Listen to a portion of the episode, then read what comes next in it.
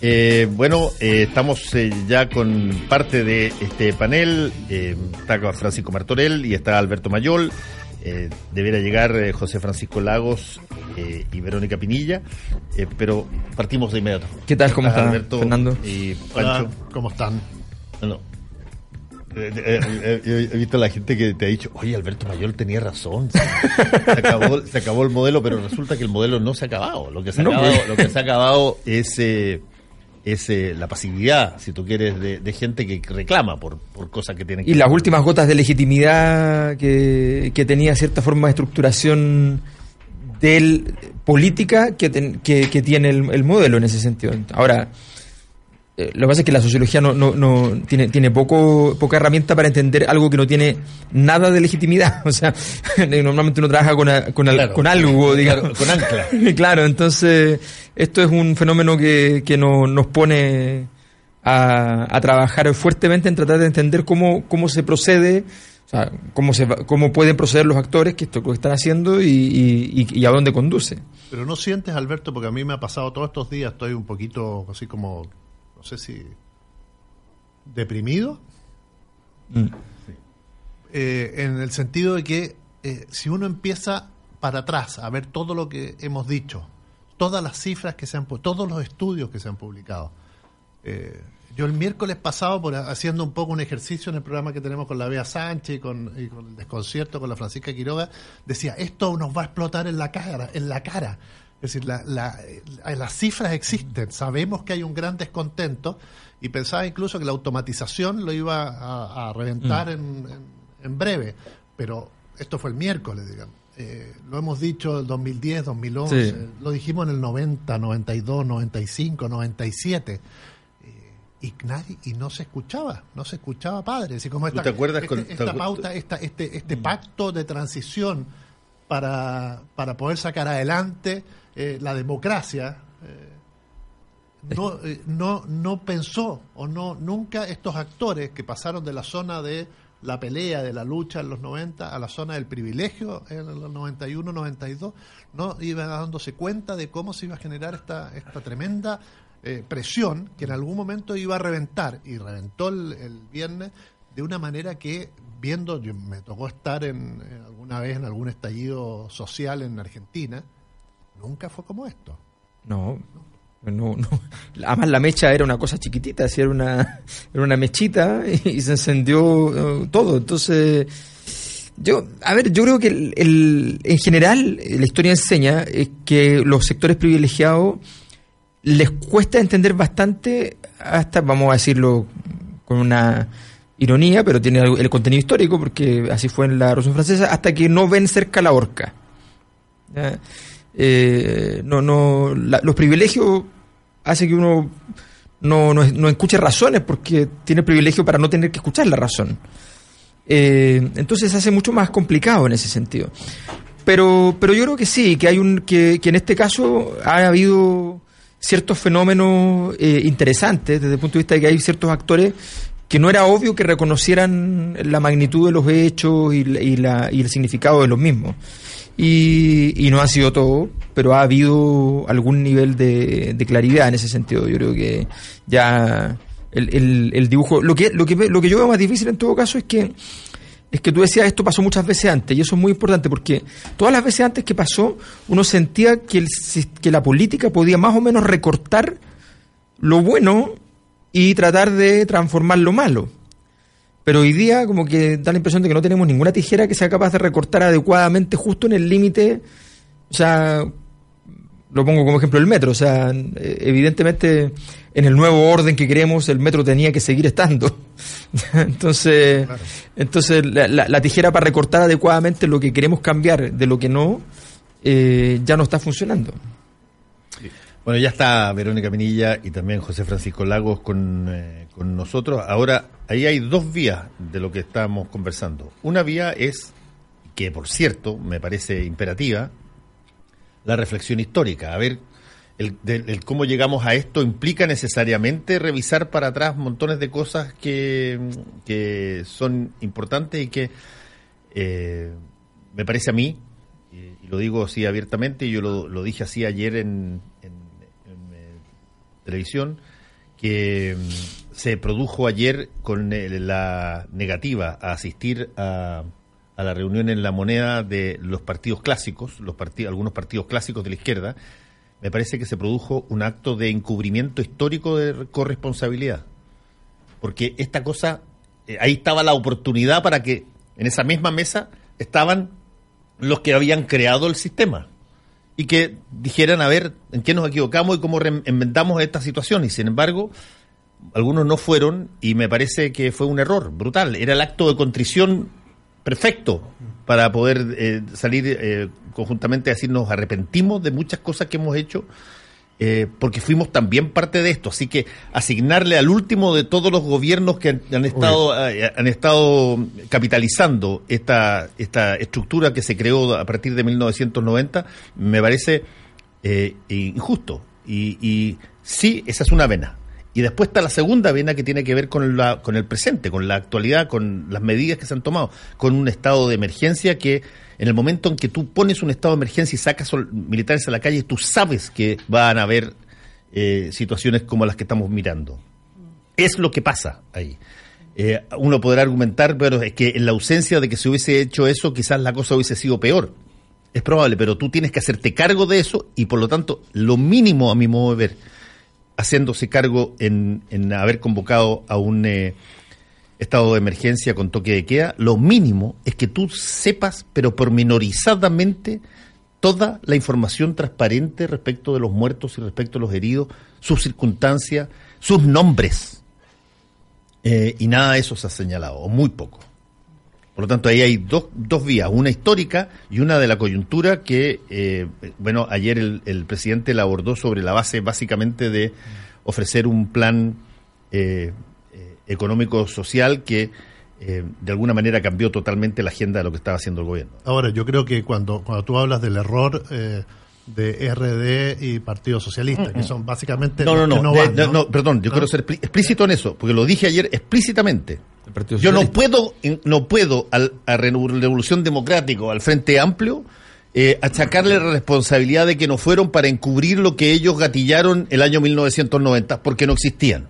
Por lo tanto, mi reproche no es a los partidos nuevos, mi reproche es a los partidos clásicos, y por eso lo he dicho así, a los partidos que, teniendo responsabilidad, que negociaron, que fueron parte de la construcción de esto que hoy día se está criticando, a la hora de poder enfrentar al presidente y decirle todo lo que tú quieres decir para, eh, para hacer una, una corresponsabilidad de esto, bueno, no fueron. Eh, pero igual, en una coyuntura como la actual, cuál fue la lectura que ellos hicieron para tomar la decisión de no ir. Yo creo que ese es el análisis que tenemos que hacer. Sí, ¿cuál es esa lectura? Y, yo, creo, yo creo que la lectura fue que eh, aquí el, el, presidente utilizó, y, esto lo van a decir muchos los que están ahí adentro, las técnicas Piñera.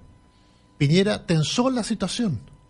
La estrategia de la moneda se basó, como siempre, en las encuestas y si tú miras las encuestas de, los días de crisis que ya andan circulando, dicen que el 61 o más por ciento aprobaba el toque de queda. Mayoritariamente se aprobaba el eh, estado de emergencia y también en muchos sectores transversal, sobre todo el sector duro de la derecha, obviamente, en la salida de los militares a la calle. Se parapetó Piñera en la dureza de ese sector Luego hizo un discurso que pareciera que, porque yo no creo, sinceramente, ¿ustedes creen que nosotros tenemos un presidente bipolar? ¿Tú crees que Piñera es bipolar, Alberto? ¿Piñera es bipolar? Discursivamente lo fue. Ahora no sé. Yo no, pasar de estamos en guerra a pedir perdón. Exacto. No, y antes de estar en guerra. O sea, que alguien me explique, que alguien me explique, alguien, porque Francisco Vidal siempre lo dice, hay que actuar, hay que estar en la moneda, porque en la moneda está toda la información. El ministro del Interior tiene toda la información. Entiendo que el presidente tiene toda la información. Entonces, ¿se puede ser bipolar en la moneda? Decir que estamos en guerra, que hay un enemigo tremendo al frente, que hay que sacar a los militares en la calle, que hay que enfrentarlo con todo. Y 48 horas o menos después, un presidente que pide perdón, que es inclusivo, que hace una batería de, de que el presidente escuchó a la gente, Piñera escuchó a la gente, ¿no? Piñera. y, el, y el Rommel de tu guerra dice que no está en guerra. Yo lo que creo, yo lo que creo sinceramente es que Piñera tensó la situación y la izquierda, el Partido Socialista y RD se la compró. ¿Y se la compró por qué? Porque el día, el día domingo la gente estuvo en la calle. La gente estuvo mayor, es decir, la ciudadanía que representa estos sectores, ya no estoy hablando de los de los desmanes, la violencia, las estaciones, no, sé, creo que era una cosa mucho más ciudadana que se expresaba, que hasta el mismo alcalde Lavín decía esto es una protesta de clase media, tenemos que entenderla como tal porque en Las Condes están protestando. Se compró este sector de que había una, una, una, y, y ahí Piñera le saca la alfombra y los deja ni siquiera en la foto. Ayer Piñera fue el gran protagonista, a pesar de que tuvo a Heraldo Muñoz y a todo lo demás, Piñera fue el gran protagonista de la noche. Y efectivamente hoy estamos sobre otro escenario montados porque el presidente entregó una batería de respuesta que nos puede gustar, que es insuficiente, pero ya empezamos a discutir sobre eso, vamos a empezar a discutir mm. sobre, sobre el presupuesto, vamos a empezar a discutir sobre este 20%, cómo se habilita, si esto de los 15 y los 65 años, entre los 18 y los 65 años es positivo. estamos hablando sobre la propuesta del gobierno, recupera de alguna manera eh, esta, esta, esta agenda y la discusión en el peor momento que uno pensaba que estaba el gobierno y creo que ahí es donde la lectura a ver, el otro día, ayer se lo decía un diputado de RD, no compremos a la derecha por huevona. Son brillantes. Y nuestra generación muchas veces la compró como tal y nos tuvimos que bancar 17 años de dictadura y después que impusieran una, un modelo económico en el país que ha persistido. No nos compremos al gobierno por inepto, por incapaz, no, el gobierno está actuando con toda la información que nosotros no disponemos. No sabemos quiénes son los que quemaron las estaciones, no sabemos quiénes son estos enemigos, no sabemos quiénes son los muertos, no sabemos nada, sin embargo, actuamos políticamente. Por eso creo que no ir a la moneda ayer es un error político de muy grande, porque efectivamente si la información está ahí, trabaja mancomunadamente para salir de esta crisis con el gobierno y no lo dejes que se lleve y capitalice finalmente todo esta salida, que es lo que hoy estamos viendo y salvo que me equivoque, eh, esto se tendría que empezar a descomprimir a partir de, hoy en la tarde después de la, de la marcha de la CUT. Ahora, ahí, ahí eh, es, correcto el análisis que, hace Francisco, porque en definitiva aquí hay un conjunto de, de, ceguera por parte del resto de los actores políticos, obviamente, que, que no conocen en totalidad cuál es la información que se está manejando desde un punto de vista de, de los actores que originan la violencia, obviamente, de los movimientos sociales, del tipo de movimiento que se está haciendo, de, de, la, de la presencia de la sociedad en las calles. Pero incluso si fuera más que eso, Francisco, yo creo que hay una responsabilidad política lejos incluso de una táctica o una estrategia específica. Creo que yo, yo, yo comparto que, que es muy difícil no entender para la propia ciudadanía que siendo tú protagonista, y por eso había una responsabilidad por parte del resto de los partidos, el PPD la democracia cristiana, no solamente de ir a sentarse, sino más bien de contribuir desde un punto de vista de cómo se llegan a ciertos acuerdos o cómo se pone en la agenda, en la mesa, temas que son importantes. Porque más allá del resultado, que tú decís, bueno, eh, de todo lo que le propuse al presidente logramos 20, 30%, no tomó la nueva constitución, no tomó la Obvio, pues si, si, tampoco va a tomar todo, si esto es un gobierno de derecha, no un gobierno de izquierda, no le podemos pedir un gobierno de derecha que instale transformaciones que ni siquiera los gobiernos de, eh, de la centro izquierda, ¿no es cierto?, de lo que fue la concertación en la mayoría lo hicieron pero sí creo de que hay una responsabilidad política de instalar y decir esto es lo que nosotros creemos como movimiento, como partido, aunque los partidos hoy día representen a menos personas de lo que representaban en los 90. Entonces, eh, fue un error, yo creo que fue un error grande, yo creo que también hubo análisis más de corto plazo, porque vienen las elecciones, obviamente, porque hay un problema eh, interno importante al interior de los partidos, hay un tema de identidad también. Eh, pero, pero más allá de eso, eh, yo, yo pienso que, que, Piñera efectivamente tuvo, tuvo la capacidad de correr de alguna manera la discusión. Hoy día la discusión no es la que era hace una semana atrás, yo creo que eso hay que reconocerlo. Eh, consideró algunas cosas que eran importantes, obviamente otras quedaron quedaron muy insuficientes y yo creo que desde aquí hay que empezar a conversar y decir, bueno, tenemos este base, este tema, este piso básico, que es un piso bastante diferente a lo que teníamos antes, y a partir de este piso, ¿cómo conversamos y avanzamos? Y esa responsabilidad de la centroizquierda.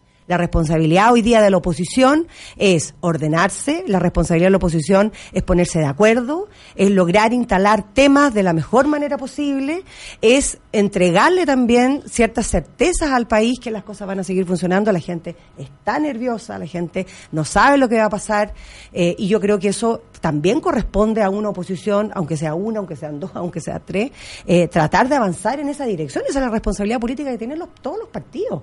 Ahora, eh, Escuché anoche a Giorgio Jackson que, eh, si bien no participó de la reunión, después dijo, bueno, pero nosotros fuimos a entregar nuestra, nuestra, propuesta. nuestra propuesta. Yo creo que dentro de todo también ahí hay una intención de decir, igual estamos, digamos. Igual nosotros algo hicimos. Entonces, creo que dentro de todo la reacción del gobierno no fue tan mala, ¿ah? porque si no habrían dicho, nosotros estamos totalmente en contra. O sea, eh, tampoco podemos matar este momento, que es un momento, y yo creo que ahí hay, hay una cierta eh, inteligencia y, yo lo, lo, aplaudo, en decir, bueno, aceptemos todo esto y veamos cómo seguimos avanzando.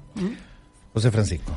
Yo, en particular, con lo que mm, con lo que pasó con el Frente Amplio, yo creo que el Frente Amplio tiene hoy día está en una encrucijada en cuanto a decidieron entrar a la institucionalidad y básicamente las cosas que exige la institucionalidad, como por ejemplo solucionar crisis desde de este tipo, que yo creo que la respuesta sí o sí tenía que ser dentro de las instituciones democráticas, se decían restar, vienen de un, de un papelón que hicieron el domingo cuando, cuando salieron de la votación de por, por la disminución del, del alza del, del pasaje del metro, eh, que salieron, después volvieron, algunos votaron a favor, otros en contra. Entonces, es un, es un enredo y además ayer alguno uno de sus voceros, que Rodrigo Echecopar, da, pidiéndole explicaciones a un matinal porque no lo invitaban, no invitaban a nadie al Frente Amplio a hablar. Pero claro, cuando hay que dialogar en la moneda para buscar una solución a la crisis, ahí decían automarginarse. Eso me parece gravísimo. Y, otro caso aparte es lo, del Partido Socialista, que, que es particularmente peligroso a mi juicio, porque eh, cuando uno tiene disidencia dentro del Partido Socialista, por los dos lados uno dice que por ningún motivo hay que sentarse a esa mesa a, negociar o a conversar. Y por otra parte, en una entrevista, su expresidente Ricardo Lagos dice... Eh, por supuesto que hay que hay que sentarse por todo lo que hemos hablado, por la información que existe al respecto, y la directiva decide eh, restarse. Bueno, yo creo que efectivamente genera un problema de que hoy día ya están fuera de juego en cuanto a qué soluciones o cómo debería debería llevarse a cabo la solución de esta crisis porque ellos no fueron parte de las soluciones, a pesar de que los, los que, estoy muy de acuerdo contigo, Verónica, que no se hacen todas las propuestas ni se aceptan todas las propuestas que, que, proponen los que participan porque el gobierno es uno, el gobierno tiene un color político, el gobierno tiene el respaldo de una elección anterior, entonces sería inverosímil exigirle que cumpla toda una lista taxativa de ideas que que querrían los que fueron a negociar, pero evidentemente lo que quedó claro ayer es que hubo un espacio de diálogo, hubo un espacio de conversación y por supuesto se hicieron medidas que hace una semana eran impensadas por parte de, un gobierno de centro derecha y por parte de un, de un proyecto que de, por ejemplo, presupuesto que ya estaba cocinado, eh, cocinado me refiero a enviado, y que no aceptaba, o sea, no se veía dónde, dónde podía cambiar y ahora tiene un cambio que es importante. Y, y, una última... Francisco, que la, sensibilidad del país cambió. Ahora, ¿cuánto le gusta esa sensibilidad a los que gobiernan? Es otra cosa y cómo van, le, dan, le van a dar tiraje a esas cosas. Yo creo que ahí es donde RD y los demás se tienen obviamente que subir porque no, no queda fuera de este partido porque muchas de estas medidas pasan efectivamente por el Congreso y requieren de una aprobación de los diputados tanto de RD como del Partido Socialista. Por lo tanto, eh, esta es como es como la imagen. Yo lo que, a lo que me refiero más que la imagen respecto a, a, lo que viene. Ahora, cuando uno ve al empresariado saliendo en, en Twitter, como salió ayer eh, Andrónico Luxic, diciendo que no va a haber ningún trabajador en su empresa o en 500, menos, menos de 500 mil, y que otros empresarios digan, bueno, en mi empresa eso hace tiempo que ocurre, eh, señalado. Otros diciendo, bueno, nosotros estamos al 92% de eso y lo vamos a tratar de cumplir también de aquí al primero de enero. Cuando empiezas a discutir y cuando eres capaz de, de eh, decir, bueno, eh, vamos a, conversar sobre la reforma tributaria, vamos a revisar este presupuesto que hicimos. Yo la pregunta que también le hago, ¿cuánta insensibilidad previa para no entender que eso y todo esto lo debimos haber conversado mucho antes? Y, y no es que no había señales, había muchísimas señales muchísimas señales y tuvimos que llegar a esta situación. Entonces, hoy la ciudadanía efectivamente se siente que, que avanzó. Sí, yo creo que siente que avanzó. Siente ayer cuando escuchó al presidente, dijo, bueno, aquí conseguí cosas, no me van a subir la luz. Eso es una noticia extraordinaria para la, para la clase media. Y el ingreso. Un 9,2% de promedio.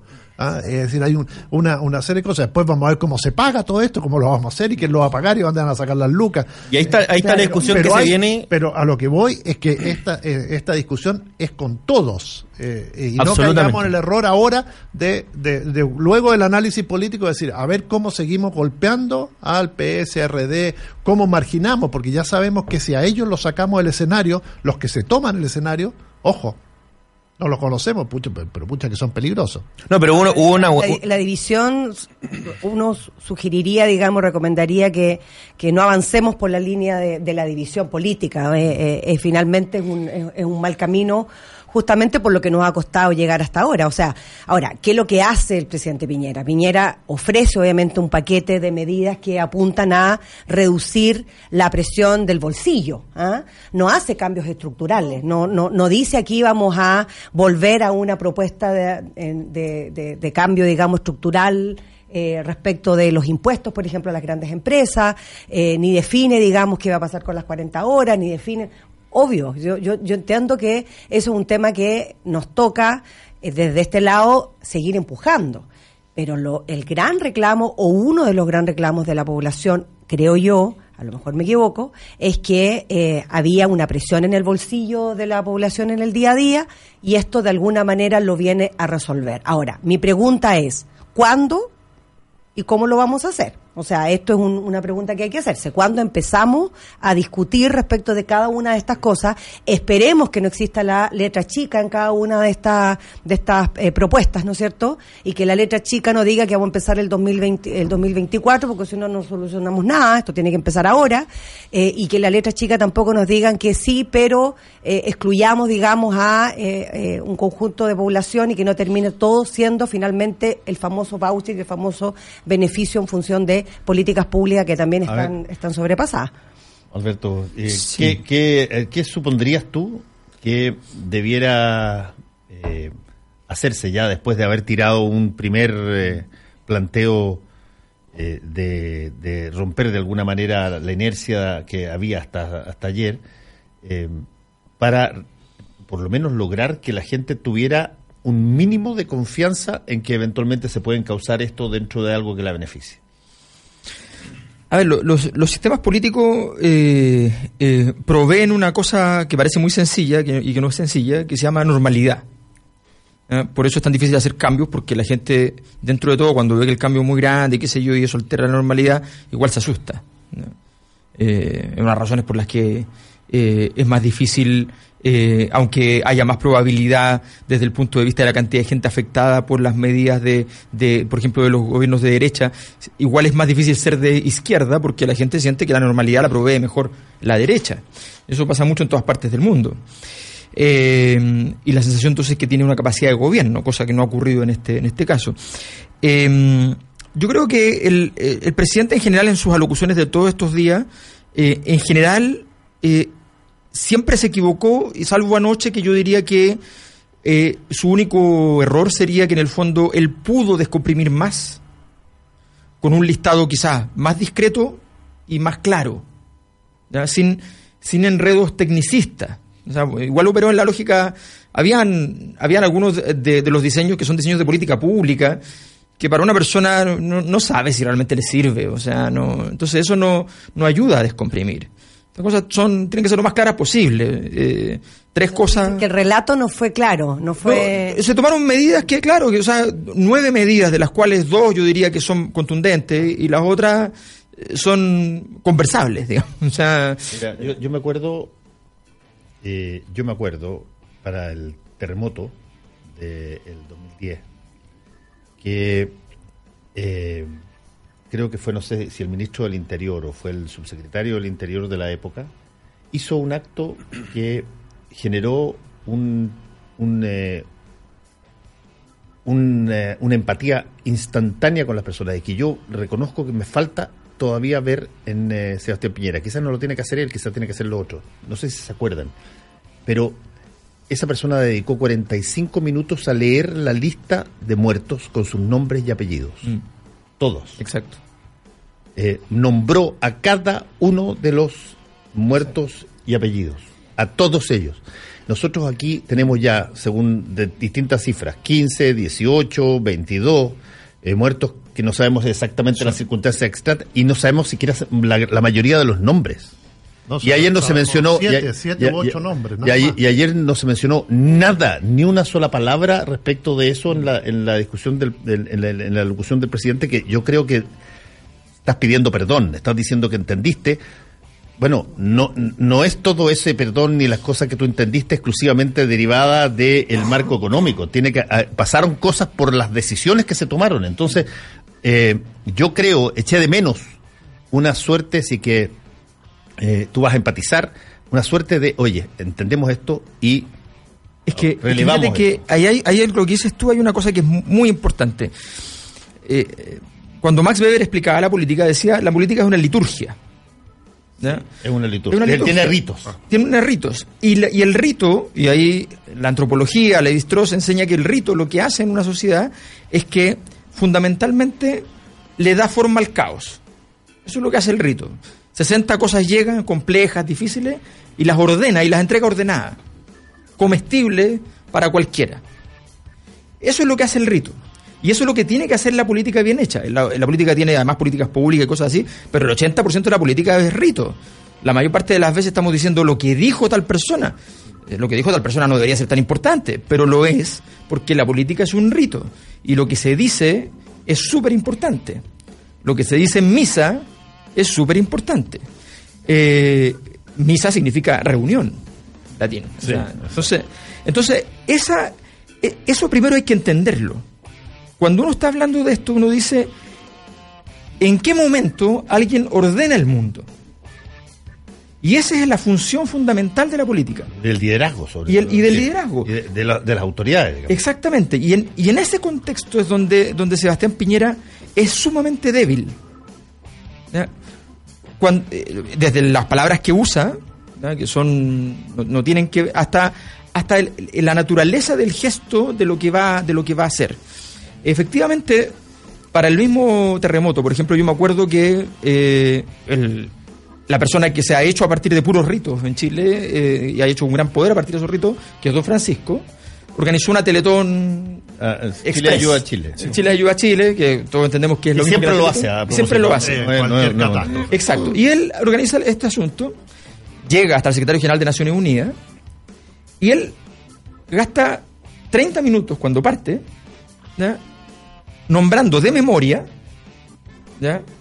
las personas que están allí sentadas, diciendo, todas estas personas vinieron a vernos, fundamentalmente los extranjeros, dando la sensación de que hemos construido la comunidad y la gente nos quiere, y el mundo nos quiere ayudar y nosotros tenemos que ayudarnos y tenemos que tener esperanza. O sea, son esas señales, ¿ya? y todo de memoria, ¿eh? sin tener que perderse ni un nombre ni nada, porque ese es parte del rito. Si está con un papel, se acaba el rito. o sea, entonces, entonces frente a eso, la, comprensión de la política respecto a esta dimensión eh, es bien deficiente.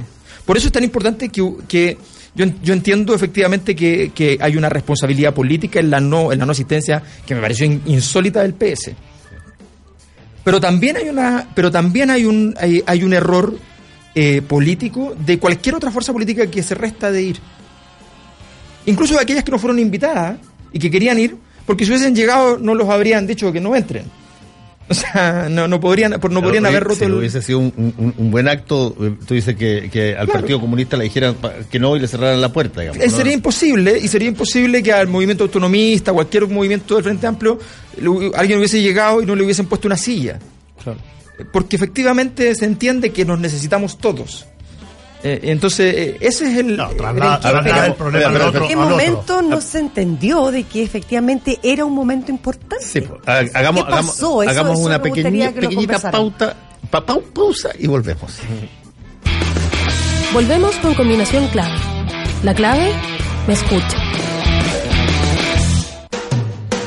Ya, eh, tú tenías la palabra Verónica Sí. está hablando, perdón. Eh, lo que me, de, de acuerdo al, al comentario de, de Alberto, decía, bueno, efectivamente, hablando, digamos, de los ritos y de los momentos y las oportunidades en que necesitamos conversar transversalmente y que los actores se sienten a la mesa, me llama la atención cuál fue, me pregunto, cuál fue el análisis eh, más allá de lo que dice Francisco y que, bueno, no formaron parte de lo que fue los 90 y la transición, estoy hablando del Frente Amplio, pero realmente lo pregunto abiertamente, ¿qué habrá pasado? ¿Qué es lo que habrán pensado? Que la decisión fue, eh, si ellos han tenido posiciones también súper claras y persistentes en el tiempo sobre algunos de esos temas, ¿cuál fue la decisión de no acudir a efectivamente declarar y poner en la mesa cuáles eran sus puntos? Bien, yo te diría que, no obstante hay un error, creo que hay un fundamento que tiene, que tiene un significado. Decimos que la política es una liturgia. Cuando tú a la liturgia le quitas todo el sentido, lo único que queda es una obra de teatro, y cuando la obra de teatro es mala, en la política la obra de teatro, si es obra de teatro, en realidad es muy mala, ¿no? es una parodia. Entonces, la mayor parte de este tipo de reuniones en la historia reciente de Chile, con gran emblema 2005, 2006 pingüino, ¿no? Eh, las manos arriba en la moneda y todo eso, han sido parodias.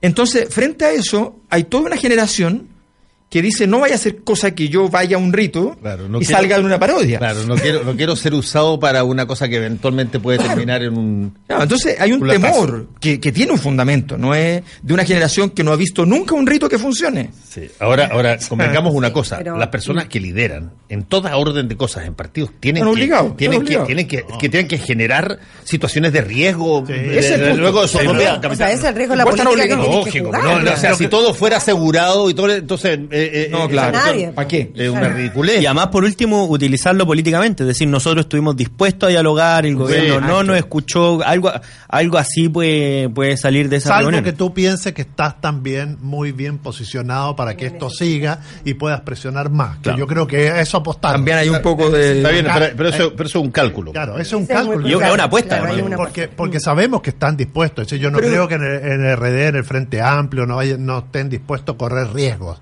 y, y sumarse a este tipo de cosas. Yo creo que también eh, te, te encandila un poco lo que está pasando. Claro, lo Yo que creo pasa- que, que el análisis, el análisis, este, esto nos pilló tan a todos de sorpresa, en el sentido de que se sabía, pero no llegó El momento es. llegó que el momento eh, que eh, los análisis tuvieron que ser muy rápidos. pero ¿sabes lo que pasa? Y, espérate, y, y, y, y los que estaban fuera de la moneda Mm. no tenían todas las herramientas, ni el conocimiento, es cierto. ni la capacidad para saber la profundidad de esto, y también eso te hace que tú analices con la superficie.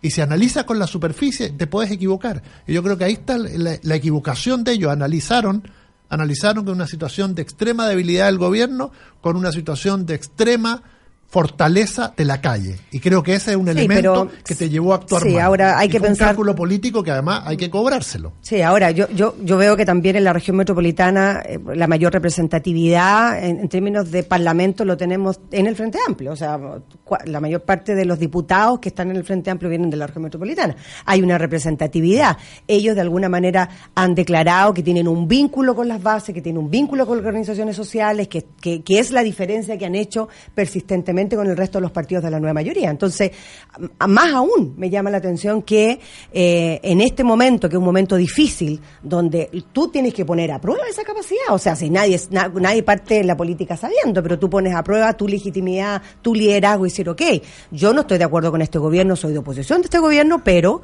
quiero instalar la preocupación de que estos temas se, se, se llenen adelante. Entonces, yo, yo, eh, yo la verdad creo que fue que es una equivocación importante, ¿sabes por qué? Porque es una generación, yo entiendo lo que dice, una generación que no estuvo en los 90, una generación joven donde los ritos no se han logrado, pero tú hoy día estás en el sistema político. Por supuesto. No estás fuera. Claro. Esa es tu responsabilidad. Formas parte del Congreso, eh, votas por, los, por las leyes y probablemente quieres ser gobierno en el futuro. ¿Cómo vas a ser gobierno en el futuro? ¿O te vas a plantear ser gobierno en el futuro si en un momento que el, que el país está viviendo una crisis, que es la crisis más grande después de la, de la dictadura, no eres capaz de sentarte a hablar con, la, con el gobierno? Entonces, sí. ¿de qué Si estamos tú- hablando? Si tú diste ese paso, si no te quedaste en los movimientos sociales, supuesto, quédate en la calle supuesto, con la ciudadanía, claro. etcétera. Pero si No das el paso, paso. te institucionaliza, entras al Congreso y quieres ser gobierno, tienes que cumplir con todos estos ritos, aunque corras muchos riesgos de aparecer con las manos arriba y que esto no conduzca a Lo que nada. pasa es que esto es una, hay, una, hay una incomodidad también, ojo, porque hay, hay una deuda aquí del, del, del Frente Amplio, una deuda que no es una deuda necesariamente propia, pero la realidad te dice eso. ¿Qué, qué es lo que pasa?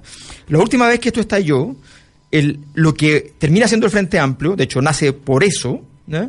Eh, li- tenía la capacidad de liderar en gran medida todo este proceso. Eh, y hoy día el proceso te pasa por el lado y no tienes ninguna capacidad de conducción del mismo. Entonces, de pronto, tú dices, Solo sumarte, dices tú, tú. tú puedes jugar a que más o menos ya eh, eh, estás parado por delante, pero además es evidente que no puedes, no puedes hacer ni siquiera la teatralización porque no da. Yo creo que aquí hay un, hay un error que tiene que ver con esta visión de los cálculos que hablábamos. El cálculo, por definición, es individualista y anómico. Entonces, en un momento de caos, el que juegue al cálculo sencillamente aumenta el caos. Y eso es lo que no entendió el gobierno tampoco la semana pasada. Si el gobierno, o sea, el gobierno todo lo que hizo fue aumentar la anormalidad. O sea, eh, aumentó la normalidad en un sentido, metió carabineros adentro del metro. ¿ya? Aumentó la anormalidad con un poco de, con 15, 500, recordemos, un millón de dólares en gasto en, en torniquetes y cosas por el estilo, cerró el metro. El viernes en la tarde, el día que la gente más lo ocupa. Aumentó la normalidad, siempre apostó a Luego decretó estado de excepción. Luego sacó a los militares a la calle, tomó la, la medida de último, de último minuto, la tomó el prim- el- a los 10 minutos del partido. Entonces, aumentó la normalidad y se fue de las manos. Y el sistema político, de alguna manera, sigue también jugando en gran medida, insisto, ayer con todo, con todos los errores que se cometieron y todo, aún así, de alguna manera, se logró algo, se logró un pequeño rito, se logró alguna cosa, y inmediatamente se descomprime un 5%. Quizás bien hecho habría hay una cosa más. hay una cosa que se descomprimió Alberto y que a mí me parece eh, fundamental cuando un presidente de la República y lo podemos ver por ejemplo cuando como lo hace Trump cuando Trump dice de que los medios de comunicación son enemigos de la gente enemigos del pueblo eh, tú de alguna manera ofreces un paraguas para que el- cualquiera que se enfrente a un medio de comunicación o a un periodista lo pueda agredir Sí. sabiendo de que el presidente te respalda porque estás a- a- atacando a un enemigo. Cuando tú dices que estás en guerra, Sí, el riesgo que había, enorme. el riesgo que había es que surgieran una serie de grupos y de, y de personas que, parapetadas en ese discurso de estar en guerra, dijera, oye, voy a llevarla a cabo en lo que en, que mi sector, en mi barrio, en mi cuestión, porque Sí. el presidente lo dijo. Y eso, esa espoleta por lo menos la sacó Sí. ayer, el presidente. La sacó eh, y yo espero que la refrende eh, en, la- en las próximas conversaciones, señalando que estamos en una situación donde todavía eh, eh, es, es, un, es un país donde hay una discrepancia brutal entre, eh, entre los chilenos, pero que, que tiene todavía la posibilidad de armonizarse desde un punto de vista no bélico. Y, y por eso es que mí me falta el, el gesto de humanidad de que se reconozca en cada discurso de que aquí ha habido costos humanos, ha habido víctimas. Sí, yo creo- además yo creo que hay que concordar que han- hay hechos que son muy extraños y que requieren investigaciones profundas, que tienen relación con las muertes. Ah, y esta cosa que aparezcan eh, eh, gente muerta dentro de los locales, eh, incendiados. Eso creo que desgraciadamente no se conocen la identidad de esas víctimas, porque están, dicen, muy calcinadas, pero eso requiere información, investigación y una fiscalía muy rápida para que determine claramente qué pasó con esas personas. Porque esto puede ser obviamente algo que en una nebulosa eh, lleve a muchos eh, malentendidos, rumores, noticias falsas, etcétera. Hay desgraciadamente más de 15, 16 chilenos que murieron en estas protestas, chilenos y extranjeros también que murieron eh, en estas protestas. Yo estoy de acuerdo con Fernando, en la medida de lo posible, lo más rápido, eh, aclarar cada una de las circunstancias y entregar los nombres y identificarlas, porque no podemos seguir así. Es decir, yo creo que ese es uno de los puntos neurálgicos que debe atacar el gobierno para que no se genere una ola de rumores porque hay muchas dudas respecto a lo que ocurrió en Kaiser. Sí, y yo, yo creo que además Francisco. lo que lo que sucede de, de la actitud que tomó el gobierno en cuanto a cómo se fueron desenvolviendo los hechos, a mí me parece que efectivamente es difícil evaluarlo tan pronto, principalmente porque como hemos comentado aquí, solo en la moneda se tiene toda la información disponible.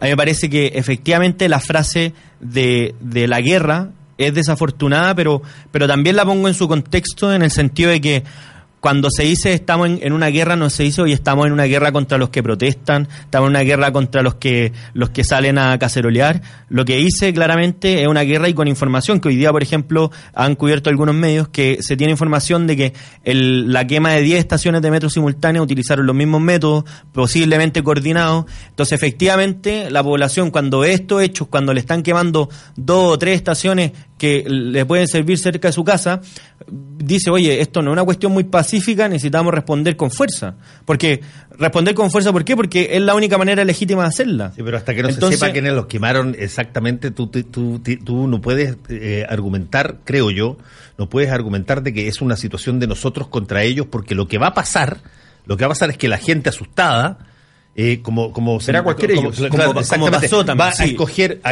a, a, esas personas más cercanas que tengan que son distintos a ellos que los discrepan y contra esas se van a ir. Y por eso me parece desafortunada la frase y además destaquemos que cuando la prensa cubre esto la prensa internacional lo cubre la frase de la BBC dice Chile está en guerra o sea no es no, es una cuestión pacífica evidentemente genera la genera problemas. bueno ya hemos visto algunas consecuencias hoy día somos el, el antiejemplo ¿ah? era raro porque América Chile era en América Latina el ejemplo y hoy día nadie quiere ser como Chile. en Argentina decían que Macri era, eh, tenía tan mala suerte que se le pudrió hasta el ejemplo. pero sabes que yo, más allá de, de, eso, a, mí me parece que, que, es muy relevante el rol que tiene que cumplir hoy día el Instituto Nacional de Derechos Humanos. Eh, aquí hay que esclarecer qué es lo que está pasando, qué es lo que sucedió con los abusos de carabineros y de fuerzas especiales en las calles. Ha habido mucho abuso. Eh, Hoy día en la mañana estaban revisando la, la, situación de un joven en Maipú que había muerto, había sido muerto a palos por carabineros de Chile sin mediar ninguna justificación. Eh, lo mismo ha, sucedido en las regiones, ¿no es cierto? Más allá de la tensión que se puede producir, que tampoco se justifica el abuso del poder, esto es una de las cosas que sucede cuando tú llevas a las Fuerzas Armadas que eh, y al ejército, digamos, a, a la calle. O sea, eh, el ejército no está preparado y el ejército no es un actor y un poder preparado para poder resolver estos problemas. Ahora, ni para disuadir, que es lo que dijeron ahí. Entonces, tiene armas de juguete. no, y no tiene la capacidad de discernir y decir, oye, pidámosle criterios. ¿Qué criterios le vamos a pedir si, si el ejército está preparado, está preparado para otra cosa? eso ayer, en la noche, solamente para terminar, eso es uno de los grandes peros por la cual, no solamente en Chile, en el resto del mundo se evita que el ejército vaya a las calles a resolver problemas que la política y, la policía tienen que resolver. Ahora, Carabineros ha cometido muchos errores también. Sí, también.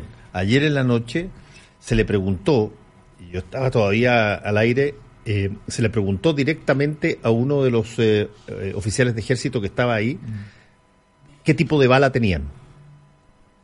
y él y él dice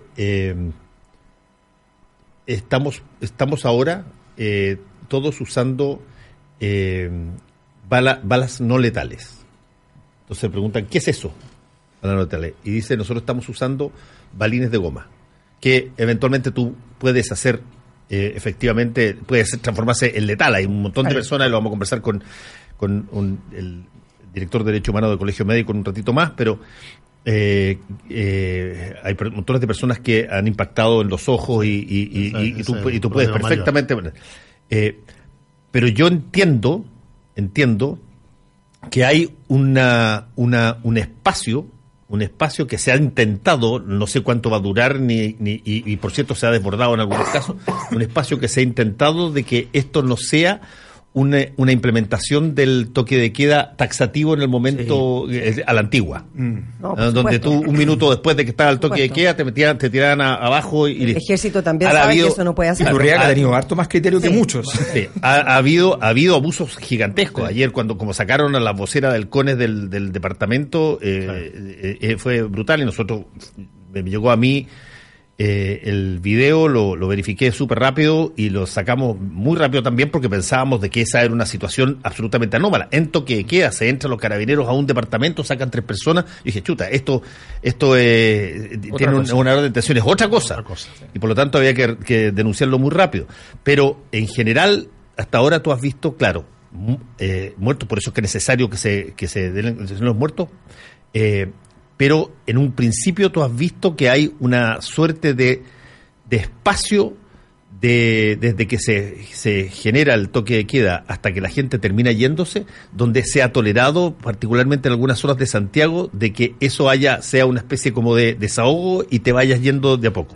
Pero eso puede cambiar en cualquier minuto. Sí, lo que pasa es que estamos en un momento difícil porque hay algunos alcaldes y alcaldesas que han requerido mayor poder policial en sus territorios justamente para evitar los saqueos y la violencia, eso es así.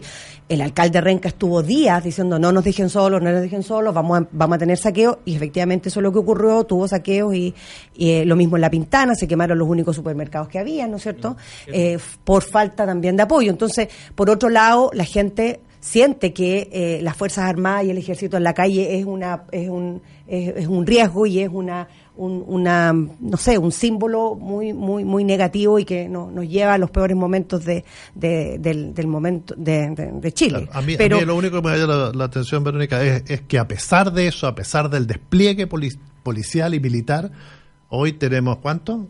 Más de 400 supermercados saqueados, 30 supermercados quemados, si estamos hablando 25 grandes, el 25% de todos los supermercados del país inutilizados prácticamente.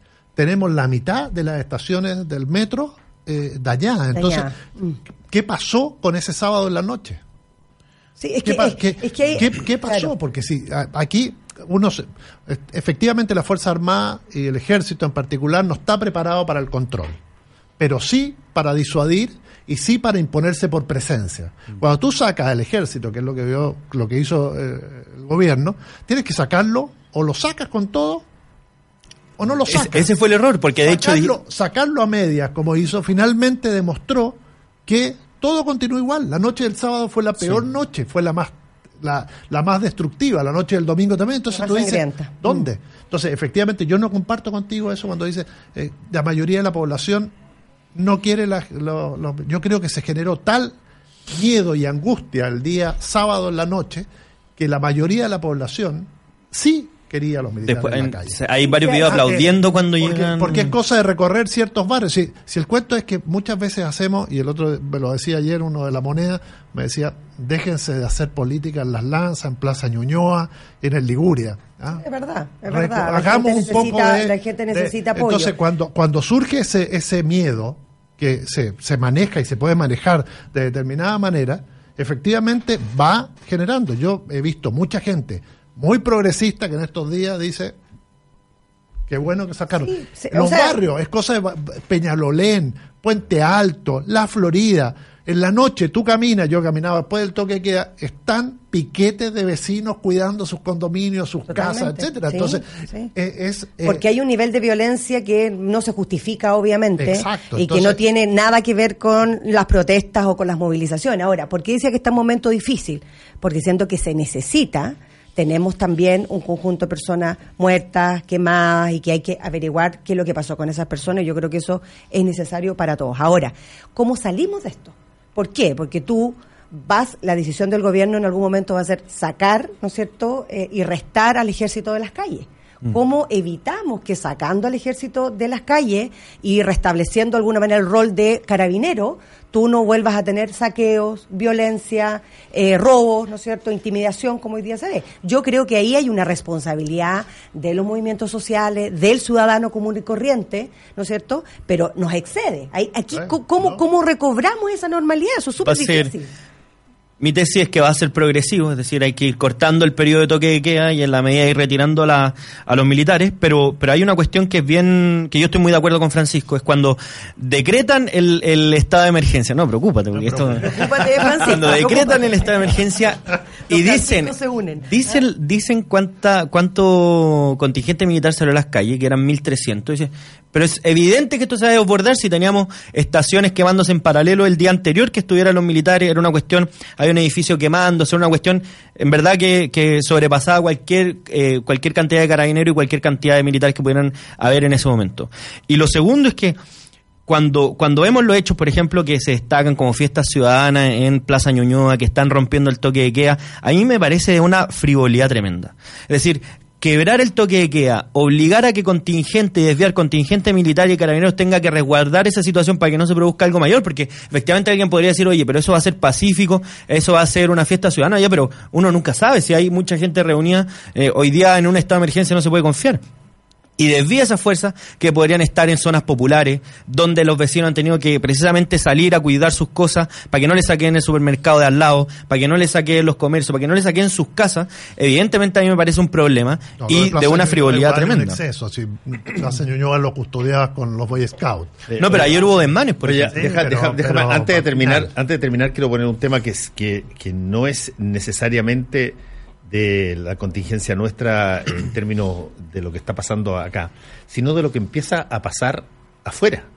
Tuviste ayer que ya un diputado francés pidió que se que en Francia no, no viniera a la COP25. Mm. Eh, y, me, y no me extrañaría que hubiesen varios países que eh, empezarán a revisar, no lo van a saber, no, lo van a usar públicamente como lo pidió el diputado francés, pero van a revisar varios eh, sus protocolos eh, de seguridad y en algunos casos son extraordinariamente estrictos, digamos, brutal. No, no, tú, no, tú no vas a ver a, tres o cuatro de los presidentes que tú quieres que estén aquí viniendo a Chile si es que tienen el más mínimo nivel de percepción de riesgo sobre lo que pueda pasar. Así es que eh, el, se te viene un problema entre, en una de las cosas más eh, con las que el presidente de la República más contaba como base y causa de eh, éxito de su administración, que era justamente este liderazgo internacional sobre la base de eh, del país seguro. y con ese activo de la seguridad que, además tenía que ver con que una idea que había nacido en el proyecto Ricardo en el de Ricardo Lagos, que nunca se logró actualizar, pero que ahora la estaba tratando de reactualizar Sebastián Piñera, que era la idea de que Chile se convirtiera de alguna manera en la plataforma de los negocios en el fondo, en el lugar donde las élites pueden hacer negocio en América Latina de una manera segura. No, esto es un golpe al mentón. Esto es un golpe al mentón, porque estamos hablando de que la COP25 eh, es muy compleja en ese sentido. La COP25 tiene, eh, tiene miles de visitantes porque no es un evento como la, como la PEC que es circunscrito a, ciertos grupos muy pequeños que son los grupos que vienen acompañando a cada uno de los líderes mundiales, sino que aquí estamos hablando de miles de expositores, qué sé yo, y todo funciona a través del metro.